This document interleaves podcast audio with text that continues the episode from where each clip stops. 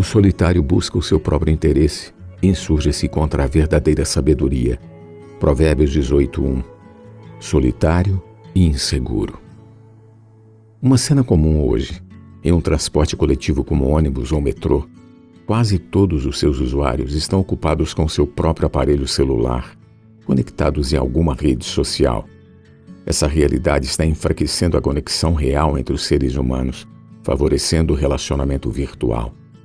É muito mais fácil desfazer um elo com os outros no Facebook, quando a relação já não agrada. Basta um clique. Como consequência, as pessoas estão ficando cada vez mais isoladas, por falta de vínculo sólido com os outros, tornando-se cada vez mais inseguras e fragilizadas. A Bíblia fala de edificação.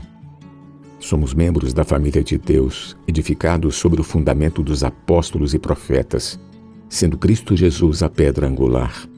E a Igreja é o corpo de Cristo, que precisa efetuar o seu próprio aumento para a edificação de si mesmo em amor.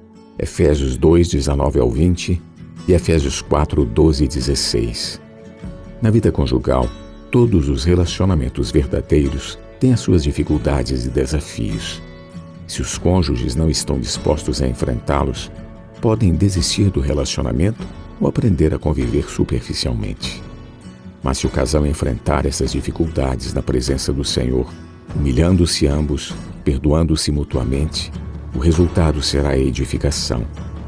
Lembre-se de que esse processo de edificação tem que ser feito na luz do Senhor.